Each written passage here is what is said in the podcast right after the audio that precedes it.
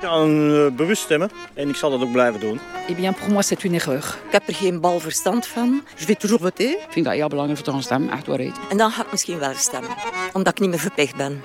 En ik vind dat je dat moet behouden. Mais bon, euh, je ne sais pas si euh, on va avoir une meilleure démocratie après. Dring Dring, le podcast de Dardar qui vous fait découvrir la Flandre à vélo. Dring Dring achève sa deuxième saison. Hallo. Après les stéréotypes entre flamands et belges francophones, on aborde cinq grands dossiers qui marquent l'actu en Flandre.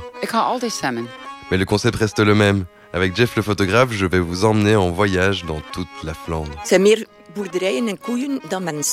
à la rencontre de ses habitants.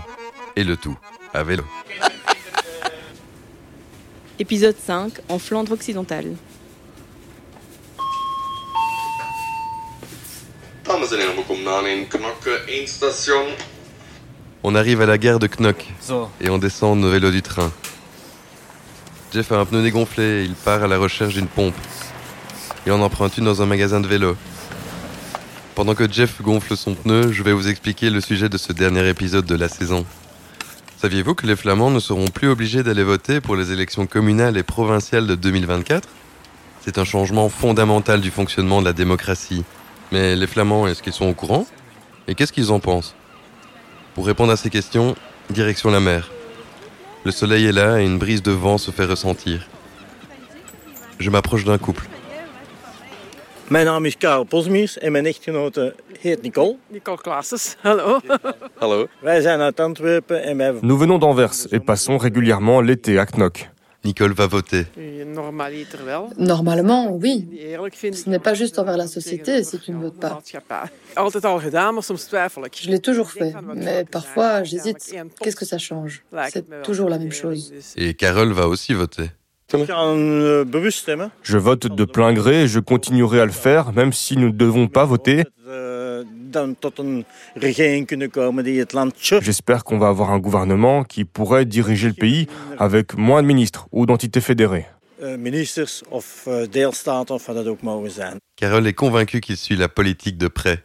Ik heb niet gehoord dat er Je n'ai pas entendu parler d'un changement dans le fonctionnement des élections, mais si ça change, on l'entendra. En 2024, essayons de former un gouvernement le plus rapidement possible. Te vormen, zo snel mogelijk. Et pourtant, il ne savait pas que les Flamands ne seront pas obligés d'aller voter pour les prochaines élections locales. Al... Non, je ne savais pas que c'était déjà une loi. Carole n'est pas opposée à la suppression de l'obligation de vote. Je bewust Ce n'est pas une mauvaise idée. Les gens qui vont voter le font ainsi de plein gré. Vous avez alors une meilleure idée de ce que les gens attendent. Nicole pense que moins d'électeurs vont aller voter. Hmm, dat denk ik wel. Beaucoup de gens vont voter parce qu'ils sont obligés. Sinon, ils recevraient une amende ou un avertissement. Een, een boete thuis krijgen of een verwittiging of zo. En dat denk ik wel. Ik denk voornamelijk... Vous devrez sûrement avoir un pourcentage minimum de vote. Sinon, l'élection n'est pas valable. De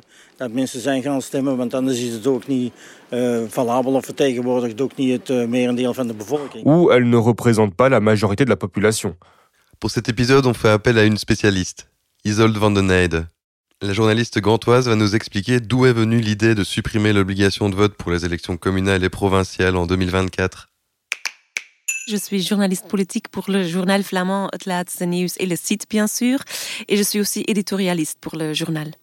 D'abord, je dois dire que dans le gouvernement flamand, on compte trois partis, le Open VLD, donc les libéraux flamands, le CDMV, les, les, les démocrates chrétiens, et la, NVA. Et deux des trois partis veulent euh, vraiment euh, supprimer l'obligation d'aller voter parce que c'est une question d'idéologie c'est pas quelque chose que nous les Flamands ont demandé, c'est pas quelque chose de, qu'on qu ne dort plus, euh, qu'on doit aller voter.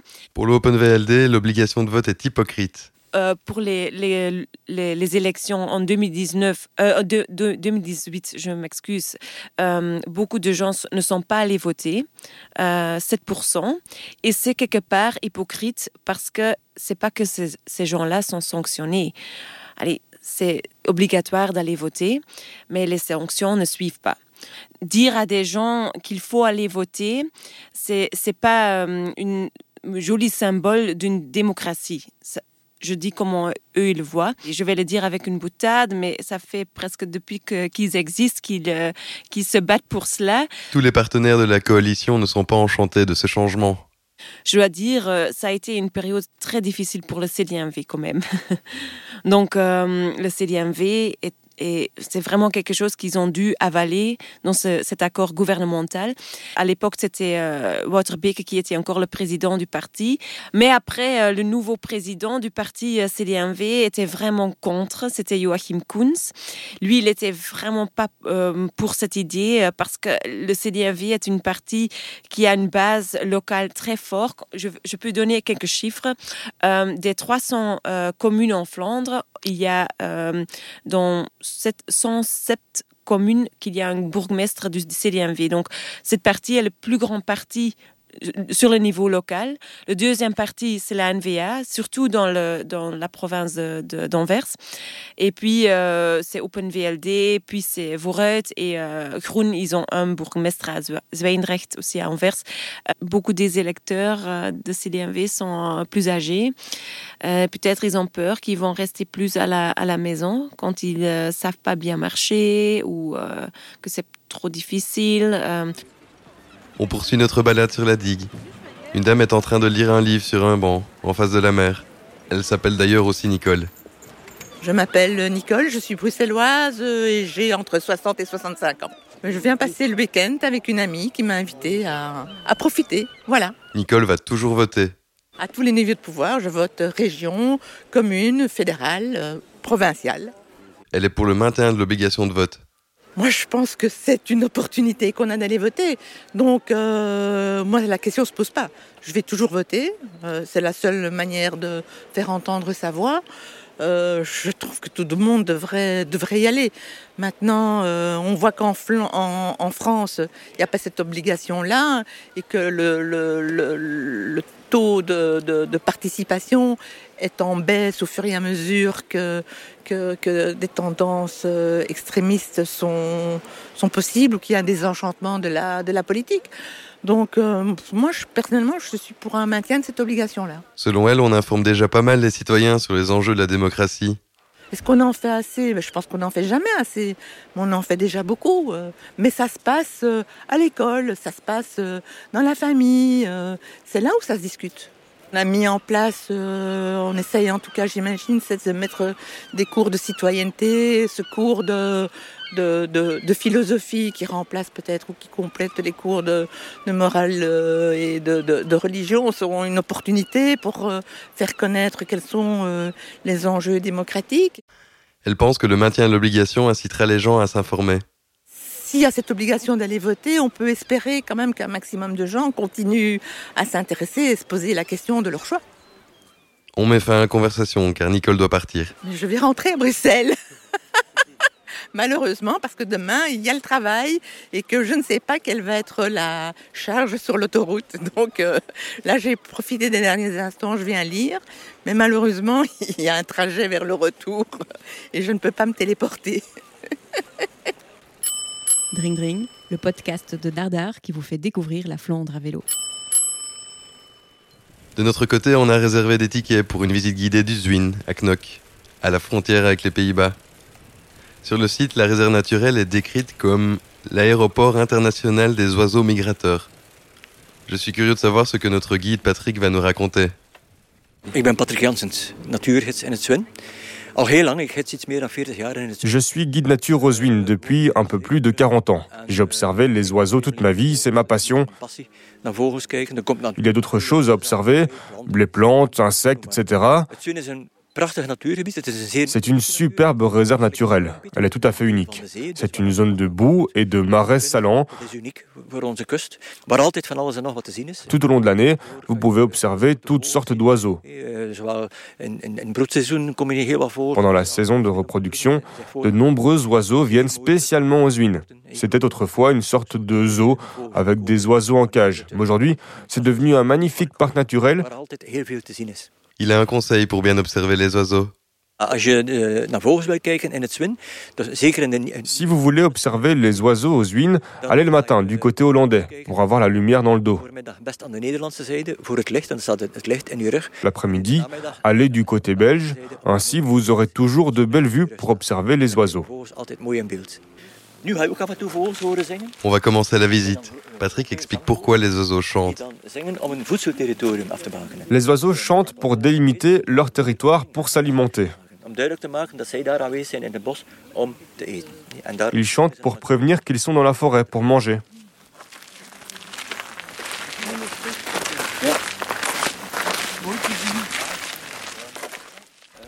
Un peu plus loin, on entend toutes sortes de chants. On s'approche d'un stand. Deux personnes sont en train d'examiner des oiseaux. Ils en sortent un d'un petit sac. On joue des sons d'oiseaux pour attirer les oiseaux dans les filets. Ces oiseaux viennent voir ce qui se passe et ils sont pris dans le filet.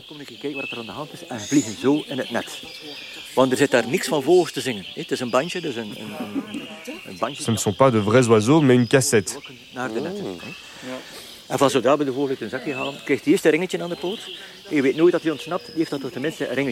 On leur met un petit anneau à la patte, on ne sait jamais qu'il s'échappe. On voit ensuite de quel oiseau il s'agit, un mâle, une femelle. Une fois que tout a été noté, l'oiseau est libéré. Avec un peu de chance, cet oiseau sera attrapé plusieurs fois en chemin vers leur lieu d'hivernage. C'est ainsi qu'on répertorie la migration. Après plus de deux heures de visite, on a des champs d'oiseaux et des paysages plein la tête. On passe devant le restaurant du Zwin. De nombreuses personnes mangent en terrasse. J'habite à Wevelgem. J'y fais de l'accompagnement des personnes en logement social. Nous devions normalement aller à Paris ce week-end, mais mon mari s'est trompé dans la date de réservation. Nous avons donc décidé en une demi-heure de venir à la côte. Julie, est-ce qu'elle va voter? D'habitude, je vote nul parce que je n'ai pas d'opinion bien arrêtée. J'en sais trop peu pour pouvoir vraiment voter pour quelque chose. Je m'y connais pas assez. C'est mon plus gros problème. Il vaut mieux ne pas voter que de voter pour quelque chose dont on ne sait pas à 100% ce qu'il représente réellement. Julie est accompagnée de Bram. Lui, il est au courant d'un changement dans le règlement des élections communales et provinciales. Het is niet zo dat uh, sowieso de persoon met het meeste aantal stemmen wordt sowieso burgemeester? C'est la personne avec le plus grand nombre de voix qui devient bourgmestre, c'est ça? Is toch, hè? Denk ik. On a suivi la Wallonie, c'est vrai. Euh, en, bon, en Wallonie, c'est le cas déjà que le, bourg, le, la, le, politicien qui a le plus de votes dans la plus grande partie aux fractions euh, dans, le, dans, la, dans la commune euh, devient euh, le bourgmestre. Donc en Flandre, c'était pas du tout le cas. C'était une carrousel, une cirque de négociations. Euh, et par exemple, dans, ma ville de, de Gand, on a vraiment vu ça. Le, politicien Mathias Eclair, qui est aujourd'hui le bourgmestre de Gand, en fait, euh, il, a, il a obtenu le plus de, de votes à Gand, mais bon, son parti n'était pas le plus, grand. Et ce qu'on va voir, c'est qu'en ce moment, à cause de cette décision, les partis euh, commencent à se reformuler, c'est-à-dire que je, je, reviens à Gand, mais à Gand, on voit que euh, les, les, libéraux veulent former une liste de, de, de villes avec euh, les socialistes. Comme ça, ils sont sûrs qu'ils vont être le plus grand. Et comme ça, euh, Mathias de peut rester euh, le bourgmestre de Gand. Je pense qu'on va voir ça non seulement à Gand, mais aussi dans d'autres villes. Pour Bram, peu importe le niveau de pouvoir, il faut que le premier parti soit dans la coalition gouvernementale. Je pense que le parti qui obtient le plus de voix devrait avoir le droit de choisir avec qui il veut former un gouvernement. Avec son raisonnement, le Vlaams devrait être au pouvoir à Ninove. Guy Dazeler et sa liste Forza Ninove étaient les premiers en 2018 avec 40% des voix. Misschien niet super positief. Ce n'est peut-être pas super positif, mais ils ont le plus de votes. Ils pourraient peut-être former une coalition avec d'autres partis. Mais ils doivent être au pouvoir. Ils ont le plus de votes. On peut se demander euh, quelle forme euh, cette, euh, cette nouvelle campagne va prendre parce qu'on a déjà remarqué que, que par exemple un exemple, mais j'en suis sûre que ça ne sera pas la seule exemple. Euh, à Ninove, le Vlaams Blanc est très très très grande. Et euh, Hidazeler, qui est le, chef là-bas, euh, a demande, via les, les, réseaux sociaux pour euh, euh, les, les, les, électeurs. Donc, c'est pas quelque chose qu'il faut faire en Belgique, en Flandre. donc, voilà, c'est une, premièrement, c'est une façon pour obtenir les coordonnées des gens. Et deuxièmement, ça, c'est aussi une, une façon pour un peu mettre les gens déjà sur une certaine direction et quand ils voient des choses qui sont opposées à ce, à ce qu'ils ont euh, registré, et dans ce cas, Vlaams Belang à Ninove, euh, ils vont se, comment dire, je trouve pas les bons mots en français, mais ils vont se mettre un peu dans un cocon et euh, ça va être difficile pour les reconvaincre pour pas voter Vlaams Belang. Bram était au courant du changement pour les bourgmestres mais pas de la suppression de l'obligation de vote.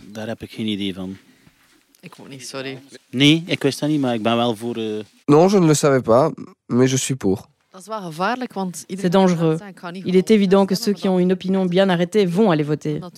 C'est dangereux si vous n'allez pas voter. Les électeurs du Vlaams Blanc vont voter de toute façon.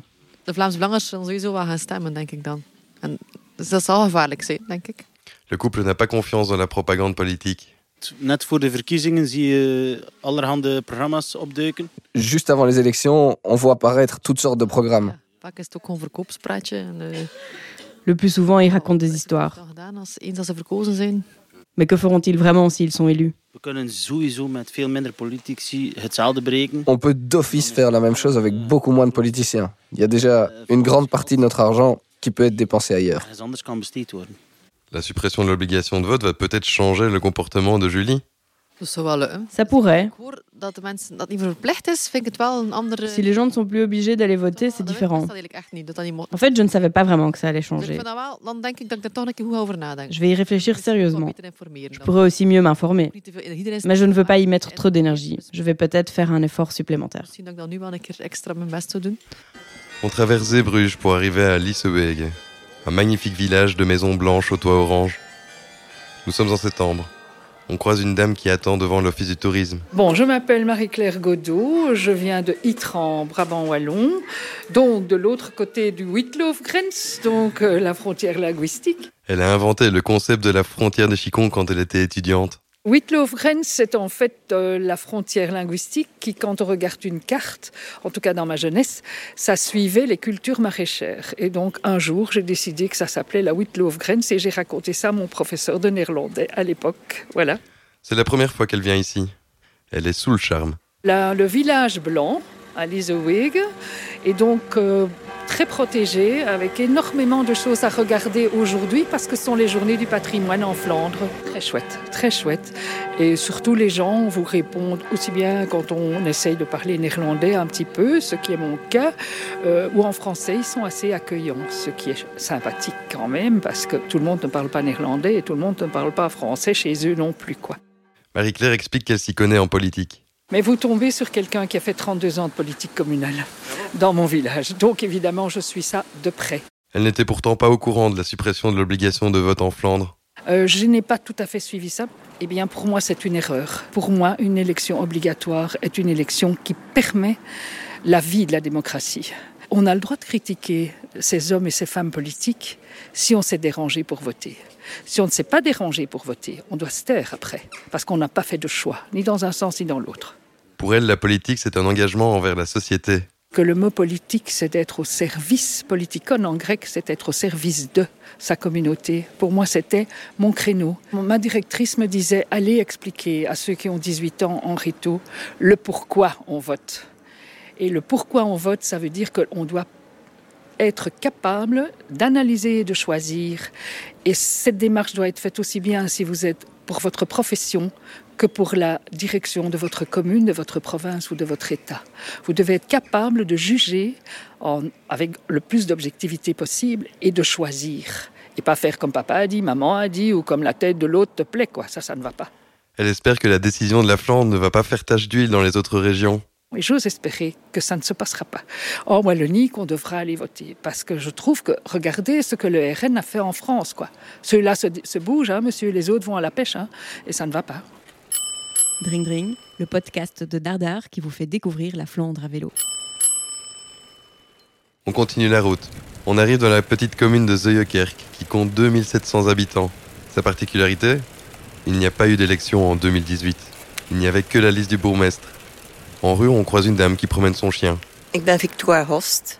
30 jaar woonachtig in Zuinkerk. Je vis à Zuijenkerke depuis 30 ans. Victoire raconte la naissance du patelin. Zuinkerke is een... Zuijenkerke est une fusion de quatre arrondissements. Zijn meer boerderijen en koeien dan mensen. Il y a plus de fermes et de vaches que d'habitants. Elle a beaucoup bougé avant d'arriver à Zeuyekerke. Van Dendermonde naar Gent, van Gent naar Oostende, Oostende Brugge, Brugge een parcours. La tranquillité du passé disparaît. Het, het stille van vroeger verdwijnt. Het wordt moderner. Tout devient plus moderne. Beaucoup de jeunes passent avec des motos. Elle ne s'y connaît pas beaucoup en politique. Ja, uiteraard moeten we soms gaan stemmen. Oui, bien sûr, nous devons voter parfois. Een kruisje Mais je fais toujours une croix à travers le bulletin. Je vote nul. Je n'y connais rien. La politique n'est pas mon truc. Dans une si petite commune comme Zuijenkerke, tout est catholique de toute façon. Ça ne sert à rien de s'y opposer. C'est typiquement West-Vlaams. Victoire a entendu que les Flamands n'étaient plus obligés d'aller voter pour les élections locales. J'en ai entendu parler, oui. Je pense que c'était à la radio. J'écoute surtout les nouvelles à la radio. Je ne regarde pratiquement jamais la TV. Je déteste les obligations. J'irai peut-être voter parce que je ne suis plus obligée. Je pourrais commencer à m'y intéresser un peu plus. Je suis un peu une rebelle. Pourtant, elle n'ira pas voter en 2024. Il est probable que je sois déjà en Allemagne l'année prochaine pour m'occuper de mon fils cadet. Du coup, je n'aurai pas à voter ici. On se balade dans le village et on aperçoit le seul café des alentours. C'est l'ambiance à Boldershof. Les habitués jouent au billard dans le fond du café. D'autres sont au comptoir en train de boire leur bière. On interviewe d'abord la patronne du café, Sonia. Venue de l'île Maurice, elle est arrivée en 2010 en Flandre. Elle raconte son parcours. Ik ben Sonia. Uh, ik woon in Zuinkerk. Je vis à. Ici, au-dessus du café. Ik ben van Mauritius. Ik ben hier gekomen in uh, 2010. Je viens de l'île Maurice. Je suis arrivée ici en 2010. J'avais 33 ans à l'époque.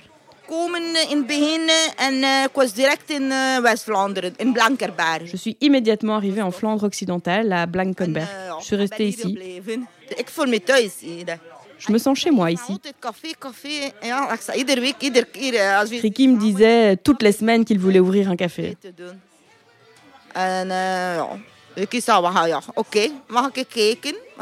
Finalement, nous sommes venus ici. Et c'est le meilleur travail que j'ai jamais fait. Les gens aiment venir ici. Devant la façade, on rencontre Chantal. Cheveux courts, lunettes noires, elle fume sa cigarette. Elle veut bien se faire interviewer. Ik ben uh, Chantal van Lierde. Ik ben bijna 60, je zou het niet zeggen, maar ja. J'ai presque 60 ans, mais on ne le dirait pas. Hein. Ben. Je suis de Blankenberg. J'ai un fils et deux magnifiques petits-enfants. J'ai un nouveau compagnon depuis cinq semaines. En ce moment, ce n'est pas si mal. Oui, on ne sait jamais comment ça se passe. Avant, elle habitait à Zeuyekerk. Maintenant, elle vit à Blankenberg, mais revient régulièrement dans ce café. Elle apprécie le bourgmestre. Nous avons un très bon bourgmestre ici, mais il s'arrêtera en 2024. Il est merveilleux. Tu peux lui demander ce que tu veux, quelle que soit ta couleur. Le bourgmestre fait tout ce qu'il peut. C'est un homme très gentil. Il veut maintenant juste vivre en paix avec sa femme. C'est un homme du peuple. Il vient régulièrement ici boire une bière ou un café. Elle tient à aller placer son bulletin dans l'urne à chaque élection. Je vais toujours voter. Voter, c'est très important comme citoyenne belge. Le vote, c'est vraiment essentiel.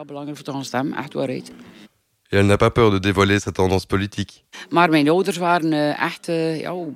parents étaient vraiment libéraux. C'est comme ça. Je suis bleu foncé. Met de paplepel, littéralement avec la cuillère à dessert. Chantal a grandi dans une famille libérale. Ses parents lui ont inculqué ses valeurs dès sa plus tendre enfance. Même si elle vote libéral, elle n'est pas en faveur de la suppression de l'obligation de vote. Pourtant, c'est une volonté de son parti.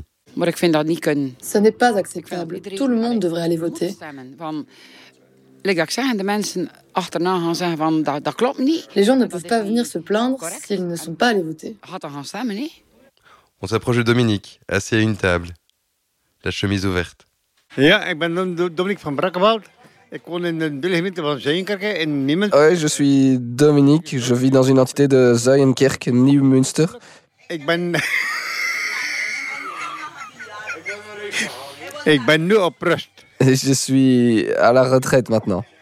Je me demande pourquoi ça le fait rire, mais bon. Dominique souhaite avoir le choix pour les élections. C'est dommage qu'il n'y ait pas eu d'élection ici en 2018. Il faut toujours une opposition, c'est ça. Dans toutes les communes, il faut être prudent et regarder la situation financière. Les autorités ne peuvent pas toujours faire ce qu'elles veulent. Ici, on n'a plus aucun contrôle. Il compte d'ailleurs s'investir pour 2024. J'aimerais être dans l'opposition, mais je ne vais pas tirer de liste tout seul. Mais j'espère qu'il y aura une opposition ici et je veux bien aider. Dominique n'est pas pour la suppression de l'obligation de vote. Tout Belge sensé continuera à aller voter. On devrait garder l'obligation. Quoi qu'il en soit, il incite la population à aller voter. Continuez à voter. Sinon, vous n'aurez plus rien à dire. Et ce seront quelques personnes qui décideront de tout. On quitte nos hôtes et on reprend le vélo, direction la gare de Bruges. En chemin, je repense ce que m'expliquait Isolde. Selon elle, les médias risquent d'accorder moins d'attention aux élections communales en raison du calendrier électoral. Ce qui va être très bizarre, c'est que on va d'abord avoir les élections nationales, euh, euh, régionales et euh, européennes, et, et juste après, quelques mois après, on va avoir les élections locales. Donc, premièrement, les débats locaux vont pas être très présents dans les médias. Et puis, il y aura les formations des gouvernements. Et moi, je me demande quand est-ce que la campagne locale va pouvoir euh, accélérer, euh, va, va nous toucher. Euh, ça, ça, va être très bizarre et c'est à voir comment on va, nous aussi, hein, la presse, comment on va gérer cela, parce qu'il y aura bien sûr des négociations très, très importantes pour le pays. Mais en même temps, il y a les élections locales. Donc, je ne sais pas si les partis locaux vont avoir euh, beaucoup de airplay sur, euh, dans les médias. Elle ne pense pas que la suppression de l'obligation de vote va se reproduire aux autres niveaux c'est un expériment qui va être sûrement très intéressant sur beaucoup de niveaux. Euh, mais bon, je ne vois pas non plus que l'expériment local va tout de suite aborder au niveau flamand ou même fédéral. Je ne vois pas la discussion là. Il est 22 heures. Le train arrive à quai. Un peu fatigué, mais satisfait des rencontres, je fais le bilan dans le train. En 2024, on ne pourra plus dire que le vote est complètement obligatoire en Belgique. On devrait dire le vote est obligatoire en Belgique, à l'exception des élections communales et provinciales en Flandre. Cette décision est avant tout une volonté politique des libéraux flamands, mais aussi de la NVA. C'est une question d'idéologie. C'est pas quelque chose que nous, les Flamands, ont demandé. Mais le CDNV, le parti le plus populaire au niveau local, s'en mord les doigts il évoque déjà la possibilité de réévaluer le système. Si on voit que certains grands groupes de gens ne viennent plus voter, on doit pouvoir euh, rechanger de nouveau. La plupart des citoyens qu'on a rencontrés n'étaient pas au courant du changement. Nee, ik wist dat niet. Nee, nog niet echt. Uh... Nee, dat wist ik niet, dat dat uh, al een wetgeving was. Nee. nee, wist ik ook niet. Helemaal niet. Ils sont aussi généralement pour le maintien à l'obligation de vote. Je vais toujours voter. Ik vind dat heel belangrijk voor te gaan echt waarheid. Pour certains, il faut aussi conscientiser davantage les citoyens sur l'importance de leur vote. Et le pourquoi on vote, ça veut dire qu'on doit être capable d'analyser et de choisir et pas faire comme papa a dit, maman a dit ou comme la tête de l'autre te plaît quoi, ça ça ne va pas. Il est difficile de prédire l'impact exact de la suppression de l'obligation de vote en Flandre, mais des études à l'étranger montrent que ce sont surtout les personnes à bas revenus et les femmes qui s'abstiennent d'aller voter. Mais la question à se poser surtout c'est je ne sais pas si euh, on va avoir une meilleure démocratie après. Vous venez d'écouter le cinquième et dernier épisode de la deuxième saison de Drink Drink, le podcast de Dardar coproduit avec le site Les Plats Pays. Si vous avez aimé cet épisode, partagez-le, parlez-en autour de vous et surtout, ajoutez des étoiles dans votre appli de podcast. Vous avez raté les autres épisodes? Pas de panique. Vous pouvez retrouver toutes nos aventures sur votre plateforme de podcast préférée. En ik zal dat ook blijven doen. Retrouvez aussi notre article sur cet épisode en surfant sur le site de Dardar ou sur celui des Plats Pays. Vous y découvrirez les magnifiques photos de Jeff pour revivre en images cet épisode. Podcast écrit et réalisé par Aubry Touriel. Habillage sonore Zoltan Janoshi. Mixage Cédric Van Stralen. Un projet soutenu par le Fonds pour le journalisme et coproduit par les Plats Pays. Ok, tot zo hè.